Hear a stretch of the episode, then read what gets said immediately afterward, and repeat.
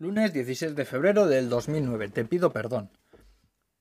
Te tengo que pedir perdón porque miento cuando digo que soy de Bilbao y tú sabes que no es verdad mejor que nadie porque tuyas son las calles que he ido pisando con cada nuevo número de pie que iba estrenando.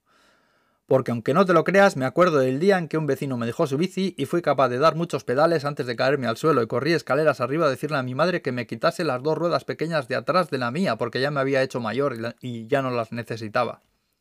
Y sé que tú me has guardado el secreto de todas las veces que me caí por no querer admitir que había sido demasiado pronto.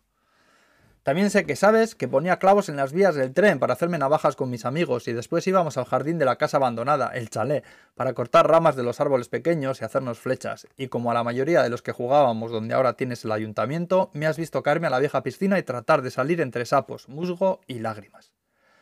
Cuando por fin mi madre se pudo sacar el carnet de conducir, el R4 de la familia eras tú el que lo vigilabas y nos dejaba salir de vez en cuando para ir a la playa de Castordiales en viajes de mil curvas y mareos y cintas de música de 90 para no tener que darles la vuelta más de un par de veces. La mitad, de mis amigos iban a la otra escuela que albergabais y ellos empezaron a estudiar inglés unos años antes que yo, así que seguro que te reíste cuando César me puso aquel mote de coqui porque ese día estudiaron cómo se decía galleta en inglés y el sonido le pareció lo suficientemente gracioso como para adjudicármelo de nombre. Recuerdo como algunos amigos llamaban y preguntaban por Coqui en vez de por Oscar y mi madre decía que allí no vivía nadie con ese nombre, y Javi se reía.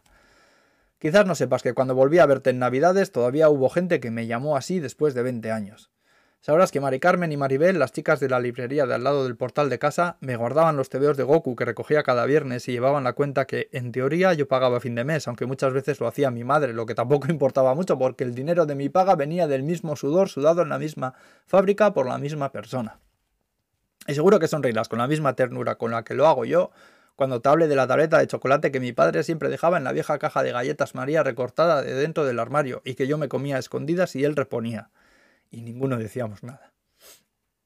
Acabé de estudiar en tu escuela, quizás demasiado pronto, porque quisieron que me hiciese adulto de golpe al llegar al instituto mientras yo trataba de encontrar el equilibrio entre sentirme tan mayor, tan hombre, y otras veces con tanto miedo o más que cuando era niño, sin importar los cumpleaños que íbamos celebrando juntos. Casi todas mis primeras veces fueron contigo, ver la nieve, aprender a nadar, mis, mis amores, los desengaños, las amistades. Recuerdo noches comiendo pipas con el Pirri en el banco de al lado del Bachoqui planificando amoríos. Me vienen a la mente paseos hasta casa de mis abuelos, la niebla más espesa que haya visto nunca, viajes interminables en tren, tardes yendo a la piscina con César, el que, me puso coqui, y cenas de palmeras de chocolate, charlas con, con Borja y con Dani al salir de karate, lo que hacía que mi madre, resignada, dejara la cena metida en el microondas sabiendo que tendría que recalentarla de todas maneras. Aunque ahora me parece mentira, me acabo de acordar que hice la mili en la Cruz Roja, donde aprendí junto con Gorka, Chema e Iñaki la teoría sobre cómo reanimar a una persona, aunque lo que más hacíamos era jugar a la PlayStation. Esté donde esté, sé que tengo un lugar al que volver, que eres tú, así que Zaya, te tengo que pedir perdón por decir que soy de Bilbao. Pero ¿sabes qué pasa? Que aquí nadie te conoce y es más fácil no tener que andar con explicaciones. Al fin y al cabo, tú esperaste a que me fuera para poner un cine, así que estamos en paz.